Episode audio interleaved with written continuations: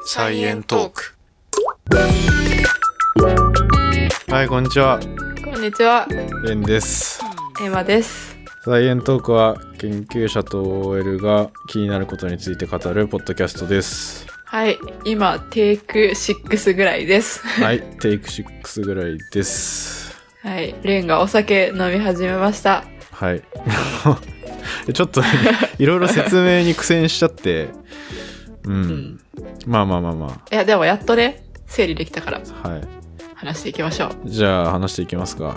今日はガラスの話をします。はい、お願いします。あっさりしてるお願いします。はい、あまあまあタイトル見てもらったらもう分かってるとは思うんですけど、はい。まあ、ふとスマホ見てたりパソコン見てたりしてうん。もう自分ずっとガラス見てるなって思ったんですよね最近はいはい。でもう部屋中ガラスばっかりあるじゃないですか、うん。まあ、いろんなとこにガラスあるよね。まあ、窓ガラスとか鏡とかもそうだけどガラスに囲まれて生活をしてるわけじゃないですかうんうんうん。だからちょっとガラスについてちょっとちゃんと知りたいなと思ってはいはい。なんで今日はガラスはどんなものなのかうん。まあ、ガラスって透明だけどその透明っていうのはなぜ透明なのかっていうこととか、うんうん。あとは、まあ、ガラスの歴史とか、まあ、そういう系の話を持ってきましたはい。よはいよろしくお願いしますろしくお願いします。じゃあ最初にうん。ガラスはなんで透明なのかっていう話なんですけどはいはい。こう物が透明かどうかってうん。主に2つのことから説明できるかなと思ってはい。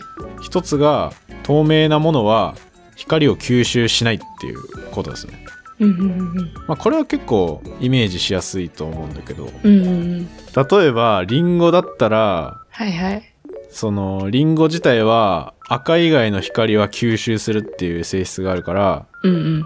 で赤い光は反射して自分の目の中に入ってくるんでリンゴは赤に見えるっていう、まあ、そういう説明を多分小学校とかでやったと思うんですよねはいはいはいはい。理科とかでうん。なんか、された気がする。だけど、まあ、透明ってことはもうこの光を吸収全然しないみたいなうんうんうん。光を吸収しないでそのまま通り抜けるっていうのがまず透明っていうことじゃん。だうんうん。からこれがまず一つ目の大事な性質。あ、じゃあ、黒とかだったら、全部吸収するっていうこと。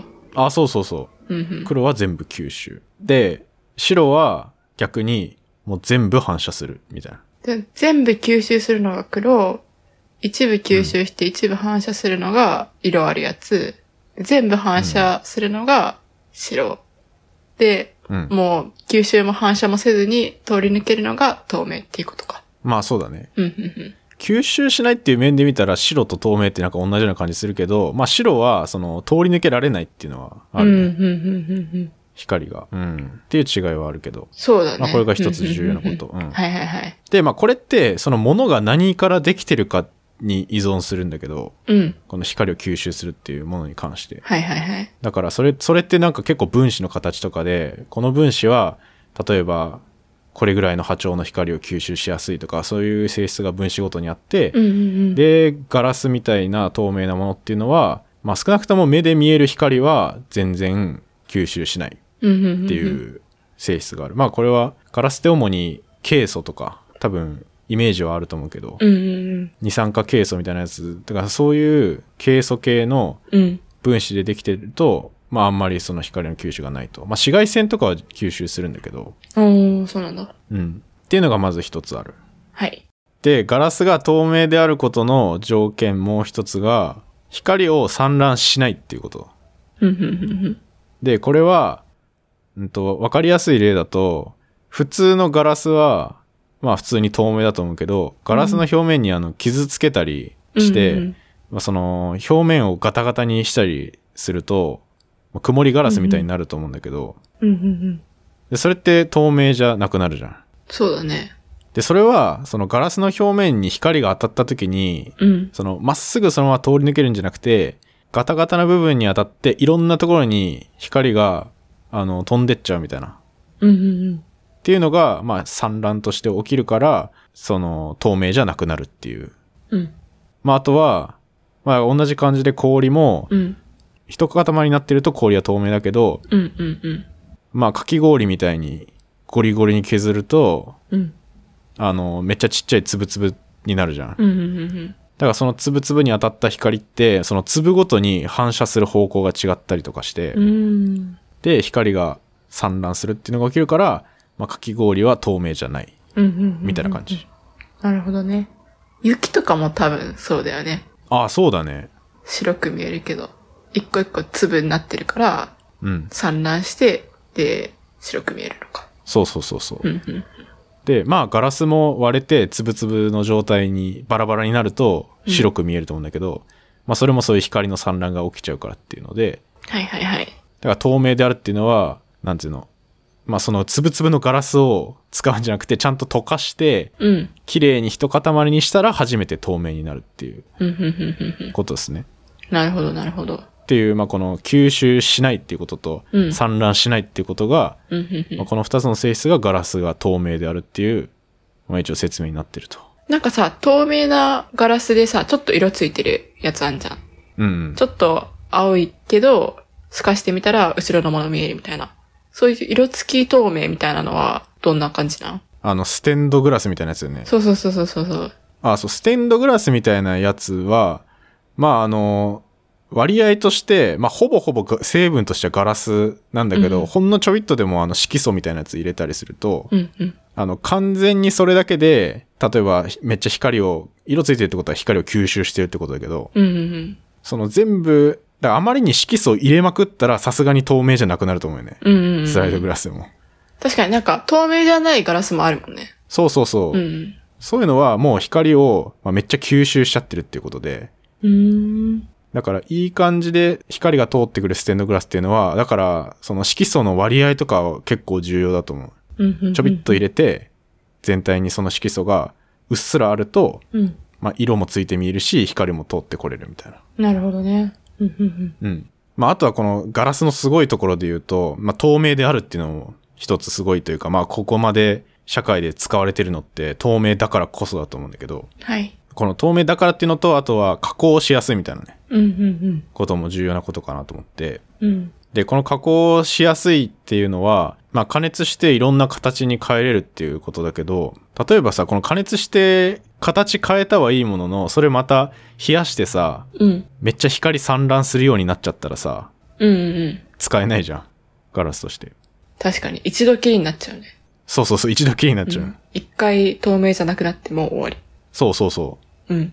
なんだけど、まあ、ガラスのいいところは、その一回溶かして、その、ドロドロになって、で、そこから冷えると、うん。その液体の性質みたいな、割と分子としてはなんか自由に動けるみたいな状態を保ちつつ、うん。まあ、固まっていくみたいな。え、じゃあガラスが固まった時でも分子は自由に動けんのあ、いや、動いてはないんだけど、なんて言うんだろう。その、普通の個体って、その、冷えて固まったりするときに、結構分子が、あの、みちみちに詰まって個体になるみたいなイメージで。んうんなんだけど、ガラスは、そういう綺麗に整列するわけじゃなくて、割と、なんて言うんだろう、分子が結構、ぐちゃぐちゃではないんだけど、うん。うん。なんか割と距離を保って液体っぽい性質のまま固まる。だから粘性があまりにも高すぎて、しっかり綺麗に結晶みたいにならずに固体になるっていう性質があって。じゃあ別に自由に動くわけじゃないけど、綺麗にぴっちり並んでるわけではないっていうことだよね。そうそうそう。なんか結構絶妙なところのうんうんうん。にいるよね、これ。で、まあ、こういう性質がアモアモルファスとも言うんだけど、うん結晶に対して、その飛翔質っていう、はいはいはい。結晶じゃないっていう名前の性質がついてて、はい。そう。だから、まあ結構それも重要なことで、まあそういう性質があるから、加熱して、いろんな形に変えた後、また冷やしても、その一塊の状態で綺麗にうんうんなって、ちゃんと透明な性質も保ってると。うん。うーん。まあそういうものなんですけど。うんうん。いやでもこれをね、人間使いこなしてるのはね、俺相当すごいと思う。ほうほう。だってそうじゃないよく見つけたなって感じじゃないこんなさ、つ結構都合のいい物質じゃん。うん、確か に。だってさ、そもそも砂からできてるんだよね、ガラスって。あ、そうそう、もともとね、うん砂の中の成分。そもそもさ、その砂の中の成分を、これの成分だけかき集めて、で、うん溶かしてみようみたいなことを考え出すのすごいなって 思うし。ああ、そうそうう。ん。まあそこにさうん。そんなもんがあるってまず想像できないよね正直砂とかにさそんな、うんこんな綺麗に透明にできる物質入ってるとは誰も思わないじゃんそうだね。そこら辺の砂から取れるからこそこんだけ普及してるみたいなとこはあるよねうん、うん、うん、ううんん。なるほどね。まあだから、まあこの流れで、だから、ちょっと人間はどうやってガラスを見つけて、うん。どうやって発展してきたのかっていうのが結構気になるところじゃないですか。はいはいはいはい。調べました。あ、ありがとうございます。 頼まれてもいないのに調べてる、いつも。説明お願いします。じゃあ、まあちょっと人類のまずガラスの発見の話なんですけどう、ん、うん、うん、これはね、まあ相当古くて、ストローぐらい古くて、うん。おー。うんとね、これ結構ね、諸説あるんだけど、はいはい。まあもともと自然界にガラスっぽい岩みたいなやつがあるのね。はいはい。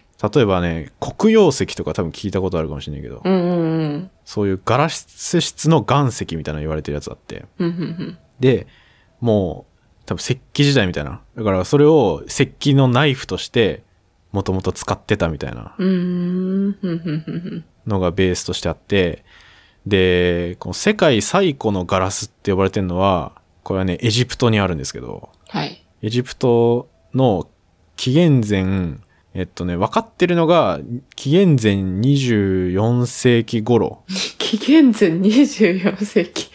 はいはい。の遺跡にうん。作られたって言われてるガラス玉みたいなやつがあるらしいよ。うーん。で、推定だけど、その紀元前24世紀ぐらいにあるってことは、もう紀元前5000年前ぐらいから、もうガラスは作られてたんじゃないかっていうのが一応研究で推定はされてるみたい。で、もうガラスを作る工程の図みたいなやつが遺跡から出てきたらしいよ。えー、すごい。あれストローはでも紀元前5000年前ぐらいに金属製のストローが使われてたみたいに言ってたよね。それ同じぐらいか。えっとね、ストローは紀元前3000年前ぐらい。あ、3000年か。ううんん、うん、うん。なるほどね。まあ、ちょっと古すぎてもうなんか、 もう、同じぐらいにまあ聞まこあえ まるあ、わどっ。ちが先でももうええわって感じなんだけそうどそ。で、そこら辺でもう作られてたっていうのが、まあ、ガラスの装飾品とかね、うん、うん、うんうん。とか、まあそういう、まああとは、なんだろう、食器みたいなやつ、うん、うん、うん。まあそんな感じの、食器じゃないな、装飾品か。主に装飾品みたいなやつが、もうガラス製のやつが使われてたってなってて、はいはいはい。まあ、なんとなくでもエジプトの遺跡って俺ちょっとそういうイメージあるんだけど。まあなんか、ガラスって昔からありそうなイメージはある。うんうん。でもなんかもう加工までされてたっていうか結構すごくて、もまあ普通に考えたらすごいよね。だって、う。うんうん。そこら辺の砂から取ってきてガラスにするっていう発想が、もう紀元前2、3000年前からあるって。技術として確立してるのはすごいよね。うん、いや相当すごいと思う。本当に。じゃあこれをどうやって見つけたっていうのは、一応記述として出てくるのは、うん。これは今から2000年前に、うん。なんかもう西暦0年ぐらいの時に、うんうん。うんとね、プリニウスっていう学者の人が、うんとね、自然博物史っていう本を書いてるんだけど、はいはい。だからさ、今から2000年前の人目線で言うと、うん。そこからさらに3000年前ぐらいのお話を書いた本なの、これ。 うんうんうんうん。もう昔の昔みたいな。はいはいはいはいはい。昔々よね。だから、で、その本に書いてることとしては、うんとね、フェニキアっていう、今のレバノンのところにある国があるんだけど、はい。ここで、あの、見つかったって呼ばれてて、うんうんなんか料理するときに、あの、火使うじゃん。焚き火みたいな感じ。うん。うん。で、その料理をするときに、その火の周りに鍋を置くために、その石を積んで、なんだろう、バーベキューみたいなイメージなのかな、これ。 うんうんうん。みたいに使ってたらしいんだけど、その積んでた石が、たまたま、このガラスの成分になるような傾斜とか、うん。あとは偶然すぎるんだけど、なんか石灰とか、あとはソーダ灰って言われる、うん。まあ何個かの成分混ぜて加熱してガラスって作るんだけど、うん。まあ、それがたまたま揃って、そこでガラスが発見されたみたいな記録が一応残ってるらしいんだけど、うん。まあ結構その奇跡起きるかなみたいなこととか、うん。あと焚き火ぐらいの温度でガラスできるのはちょっと温度足りないんじゃないかとか、うん。しかもさ、うん。今から2000年前のその本を書いた人がそういう記述をした根拠がちょっとよくわかんないよね。いや、そう、なんか、ちょっと俺そこまで、この本をさ、 実際に読んだわけじゃないからさ、 ああ、いや。わかんないけどうん。いや、なんかさ、調べようがないよね。そうだよね。なんかその人の想像でしかない気がする。なんか今の技術とかだったら、まあ2000年前とか5000年前のこととか調べる技術とかは発達しているかもしれないけど、うんうんうん。西暦0年ぐらいって、そういうの分からうんん、分からなさそうだなって思って。まだなんかさ、そ全の然わかんない5000年前の人の物語を読むんだったら、あ、そうなのかもしれないなって思うけど、西暦0年の人が書いてもね、あんまりちょっと信憑性ないよね。 まあそうそう。まあだからこそ、あの、遺跡に残ってるやつで推定してるのは間違いないと思うんだけど、うん。多分2000年前に書かれた本は、その科学的な分析じゃなくて、うん。まあ妄想というか、あの、て言い伝えとかだと思うけどねあ。、言い伝えか。はんはんはんとか、そういう伝承とかをいろいろまとめたりはしてると思うんだけど、なるほどね。この時期の本ってうんうんうんうん。だって科学的根拠なんて多分ないじゃん、これ。うん確かに科学っていう概念がそもそもあるのかっていう。そうそうそうそう。なんかこれとこれ混ぜて温めたらできたみたいな、なんかそんなレベルだと思うんだよ ね。なるほどね。はいはいはい。っていうのが、まあ、そもそものこのガラスの始まりって言われて。だだから結構ね、あんまはっきりしてないんだよね。うーん。そんな感じで一応できましたみたいな。まあまあ確かに一番最初に見つけた人の話が、ここの現代まで言い伝わる可能性の方がまあ低いと思 うから、しょうがないと思うんだけど。確かに確かに。うんうんうん。うん。まあでも、どっかの誰かが見つけたんだろうね。うん。いや、そうそう。どっかの誰かが見つけて、うん。うん。いやまあ多分ロジカルにはではない。たまたまだと思うけど。うんうんううん。んまあでもそういう素材としてあるって分かったら、まあ、そこからいろいろ加工するみたいな歴史はちゃんと残っててうんうんうんうん。例えばさっきのは中東ぐらいのお話だけど場所としてうん。今度ね紀元前5世紀ぐらいあじゃあえっと紀元前500年ぐらいうん。の中国でうん。これぐらいの時期の中国のお墓からも大量のガラスの器発見されててうーん。これがね、ちょっと、なんか技術が伝わって出てきたのか、それともなんか独立してこういうガラスが使われてるのかちょっとわかんないけど、うんうんまあ中国でも出てきて、で、日本にガラスが伝わってるっていうのも結構これぐらいの時期って言われてて、うんうん。紀元前の、まあ500年からそれぐらい。うんうんまあだから日本には中国からそのガラスの技術っていうのが一応伝わって、うん。うん。で、弥生時代ぐらいの遺跡が、まあ、日本で見つかって、うん。実際にガラスがあったっていうのは分かってる、ね。うーん。まあ、それぐらいの時期はね、結構記録としてちゃんと残ってて、うん。うんとね、そのガラスを、この、最初ってなんかガラスで玉作ってみましたとか、うんうん。なんか飾りみたいなやつ作ってみましたみたいな、なんかそんなレベルなんだけど、うんうんあのね、実際にね、日用品というか日常生活として使い始めたのは、これ古代のローマの人たちで、うん。はいはい。このローマの人たちが、これすごいんだけど、この当時の窓に初めてガラスを使ったっていう。うーん。これ結構ね、発明で、この時期。あーそれまではお皿とかにしか使われてなかったけど、っていうこといや、お皿とかにも全然ね、その普及してないと思う。だからお金持ちの人の装飾とか、うんうんうんうん。なんかね、そういう日常生活には全然浸透してなかったらしいんだけうどー、そうなんだ。うんうん。え、ごめん、それがいつって言ったっけそれが紀元前のね、400年とか、そんうー。なんも。うんんうんうんで、このヨーロッパって、まあ、あったかいとこと、また寒いとこがあるじゃない。はいはい。これヨーロッパの建築の歴史とかも多分まあ俺全然ちょっとジャンルが違うからうん。勉強したことだけ言うんだけど、まあもともとその窓っていうのは概念としてあった。はい。だから、あのさ、家の建物に換気用の穴として、まあ屋根に穴開けてたんだけど、うんうん。だからさ、今あの、英語でウィンドウって言うじゃん、窓のこと。うん。ウィンドウって、ウィンドって風じゃん。うん。で、なんか、オウって、なんか覗くとかいう意味があるらしくて。うーん。もともと。で、ウィンドウで、その風の覗き穴みたいな。うんうんうん。そんな感じの意味がもともとウィンドウだったらしいんだけど、うんその建築がバーってヨーロッパで広まった時に、まあ、結構寒い地域の人たちも、ウィンドウはつける、つけてたらしいの。空気入れ替えるために。うんうんうんでも、めちゃくちゃ寒いから、風入れ替えるためとか、まあ、あと日が入ってくるってことだと思うけど、うん。うんうんでも、防寒したいからっていうので、あ、じゃあこの透明なやつをここにはめ込めば、うん。うん火が入ってくるし、うんうん。いいんじゃないかっていうので、初めてその窓にガラスをはめ込んだっていう。うーん。なんか窓イコールガラスっていうのも当たり前だと思ったけど、まあ、まさしそくのに時そうだは、そっか、ね、うん。それが発明だったのか。だって穴だよ、た だの。あ、それまではじゃあもうただの穴だったんか。そうそうそうそなう。るほどね。これ雨とかさ、めっちゃ入ってきてたと思うんだよね。うん。多分。うんうん でも全部塞いだらね、真っ暗になっちゃうからね。うんうん。うん。まあそんな感じで、ちょっとずつなんかガラスっていうものが使えるぞみたいになってきた時に、はい。まあこれぐらいの時に、まあ紀元前100年ぐらいから、あのさ、ガラスの、ガラス細工のイメージってさ、うん。あの、筒みたいなやつにガラスネチョネチョのやつつけてさ、うん。あの、息ふーって吹きかけて膨らませるみたいな。はいはいはい。そんなイメージないある。そう。それがもうこれぐらいの時期に出てくる。へえ。紀元前100年ぐらい。こなるほどう吹きガラスって言うんだけど。うん、うん、うんまあそういう吹きガラスができたことによって、さっき言ってたあの器とかコップとかさ、うん。うん、うん。いろんな形に作れるようになるのって、この吹きガラスっていう技術ができたからってのがあって、へえ。で、一気に一般家庭に普及したと。あ、もう、じゃあその時からもう一般家庭に普及してたんだ。そう。もうへえ。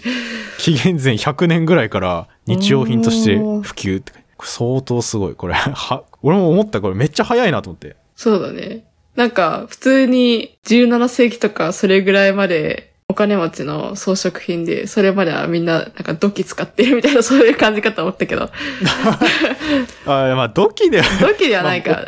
なんか日常的にあんま使われてなさそうなイメージだったけど、うん。でも普通に紀元前100年前から使われてたんだ。まあ、あれかもしんないけどね。もしかしたら、割と階級高い人しか使ってないかもしんないけど、うーん、この時は。確かに。うん。まあ、だけどもうガラスの技術、そこから、えーっと、5世紀ぐらいにかけて、ういん。ろんなガラスの技術が普及してて、もうカットガラスとかもこの辺の時期できてる。うーん。ガラスを切ってうんうん模様つけるみたいなのうとか。ん。で、そこから、もうね、技術、俺が思ったよりだいぶ早くて、もう 10, 10世紀、12世紀ぐらいに、もうシャンデリアとか、もうテーブルに使うガラスとか、ああ。バンバン作られてる。なんかそれは作られてそう。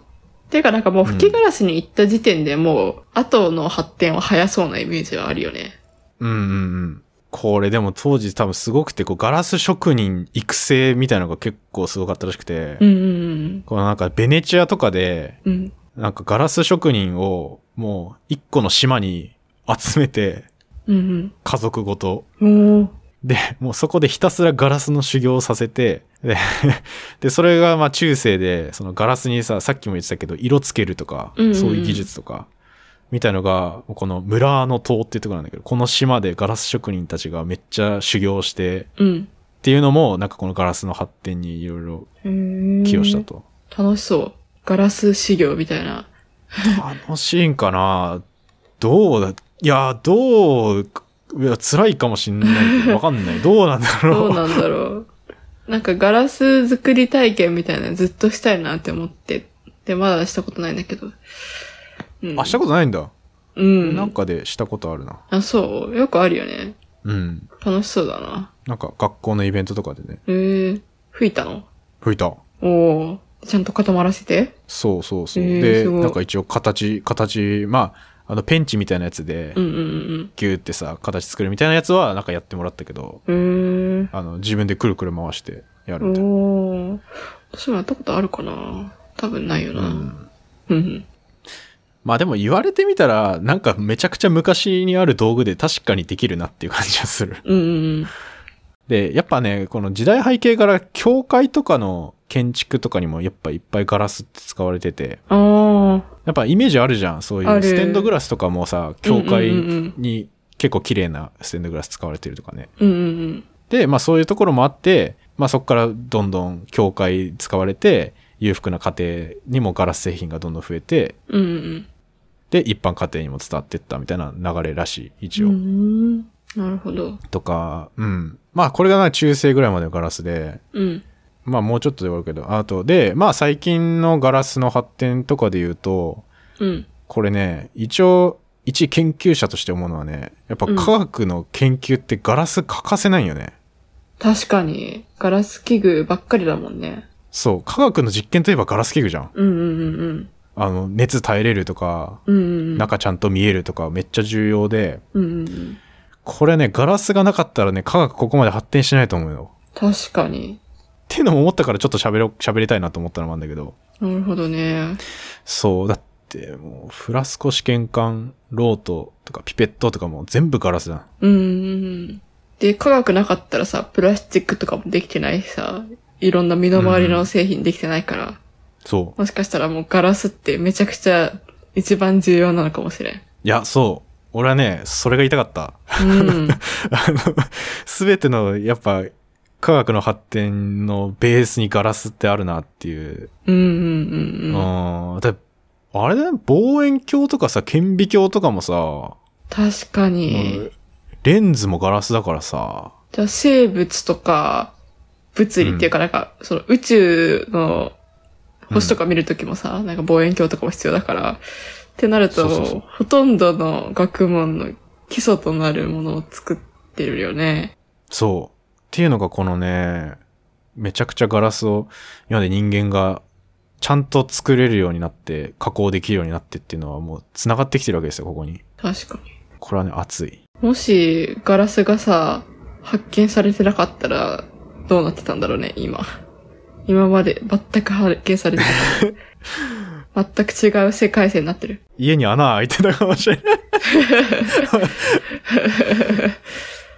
いや、だいぶ文明レベル違ったと思うな、これ。うん。うん。よかったよかった。代わりのものないもんなうーん。確かに。っていうね。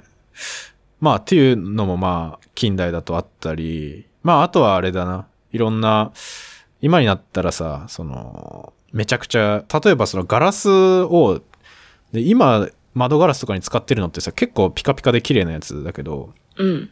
この作り方とかも、なんかもともとは、その金属みたいな鈴なんだけど、うん溶かした金属の上にガラスの成分のやつをザーって流し込んで、うん。で、液体の金属ってさ、真っ平らになるじゃん。うん。その上でガラスも平らになるから、綺麗に平面なガラスができて、うん。できたらその金属外すだけだから、もう磨く必要もないみたいな、ピカピカなガラスができるみたいな方法が、うん。これ1959年ぐらいにイギリスで使われてる方法だったりするんだけど、うん。あ、でもそれは1900年代なんだ。その方法が。そうそうそうう。そう。それ結構最近だね。これは結構最近。だからそれまでね、結構磨くとか、あ加ー工、その、その辺は結構大変だったみたいな。やっぱあ、そうなんだ。へえ。なるほどね。ううん。で、まあ、どんどんコストもこういうので安くなってったと。うん。うん、まあ、だからこそ、その自動車にも簡単にガラス窓つけれたり、うん。とかも、まあ、こういう技術ができたからだと思うんだけど、うん。とか、まあ、今だったらね、その、飛び散らないようなさ、ガラスとか、強化ガラスとか、もっと熱に耐えれる耐熱ガラスとか、うんうんうんまあいろいろできてくるわけですけど、こはいれ、もう日本のね、朝日ガラスっていう会社がもう、てか世界トップのガラスメーカーとしてずっと、うん。ええ、あ、日本なんだ、世界トップって。うん。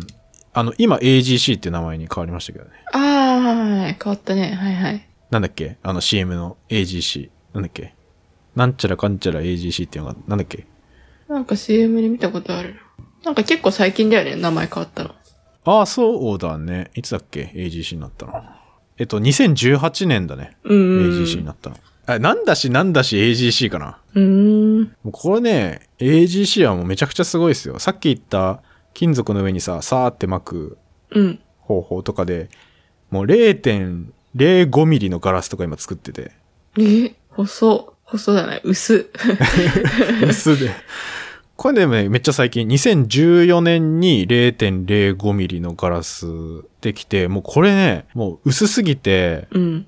もうね、巻き取れる。えぐるー、ぐる。柔らかいってことそう、ちょっとね、柔らかくて、1回で長さ100メートルぐらいのうん薄いガラス作る技術をこの時に開発してて、うんうんうん。で、これが今、スマホとかに使われてるわけですよ。スマホに使われてんの ?0.05 ミリの。そう、こういうめちゃくちゃ薄いガラスとかが使われてる。うーん。表面表面じゃないよね、さすがに。中え、表面じゃない表面あ、表面そんな薄いんだ。あ、まあなんかいろんな、あれはあるけど、層というか、タッチセンサーの層とかうーん。はあるけど、その、表面のカバーガラスみたいな言われてるやつ。ええこういうガラスの技術が使われてるっていうのがあったり、まあそもそもね、あのインターネットもね、ガラスないと全然できてませんからね、これ。インターネットインターネットの、これ、光ファイバーってあるんだけど、うん。ケーブル。あー、そっかそっか。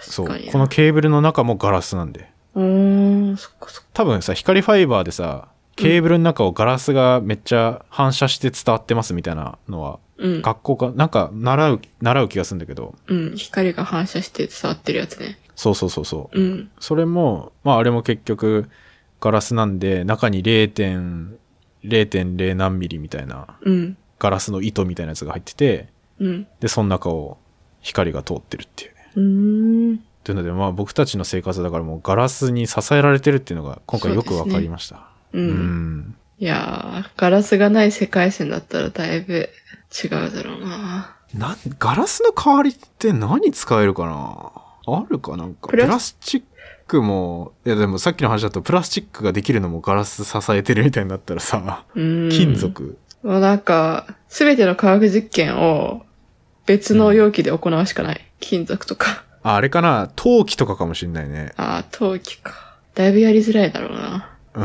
うんだいぶやりにくいと思うけど。うん、反応しないみたいなのも重要だからな。確かにフラス確コとだとかに。うん。陶器反応しそ土とかじゃ無理だし。いやー、でもこれ、もし今さ、自分たちが何もないさ、状態の地球に行ったとしたらさ、う。うん。何もできんのなんもできんよ。まあ、ガラス関係ないけど、それは。 そそうもそも。確かに。関係ないけ関係ないど。うん。いやー、すごい。ガラスが重要っていうことが分かったわ。光ファイバーとかもガラスじゃなきゃいけないのそう、これもね、ガラスが、あの、ガラス、2種類のガラスみたいな使われて、なんかガラスの糸と、その周りを囲んでるガラスみたいなので構成されてて、うんうん。なんて言うんだろう。まあ、光ってまっすぐしか行かないから、うん。その情報を光で飛ばそうってなったら、ちゃんとそれを全部反射するみたいな物質が必要なのね。うん。プラスチックとかダメなのプラスチック全然反射しないんじゃないだって、そもそもだって吸収しちゃったりするじゃん。最初の話だけど。うーん。そっか光を吸収したりしちゃう。でも色のない透明なさ、プラスチックとかあんじゃん。あー。で、そん、色のないプラスチックってそんな反射するかなあんま反射するイメージないけど。あ、そう。いや、わかんない。ガラスが世界で足りなくなったら、またそういう技術ができてくるのかな。うん。ないか。足りなくなることないか。まあそんな感じで、ガラスのお話でした。ありがとうございます。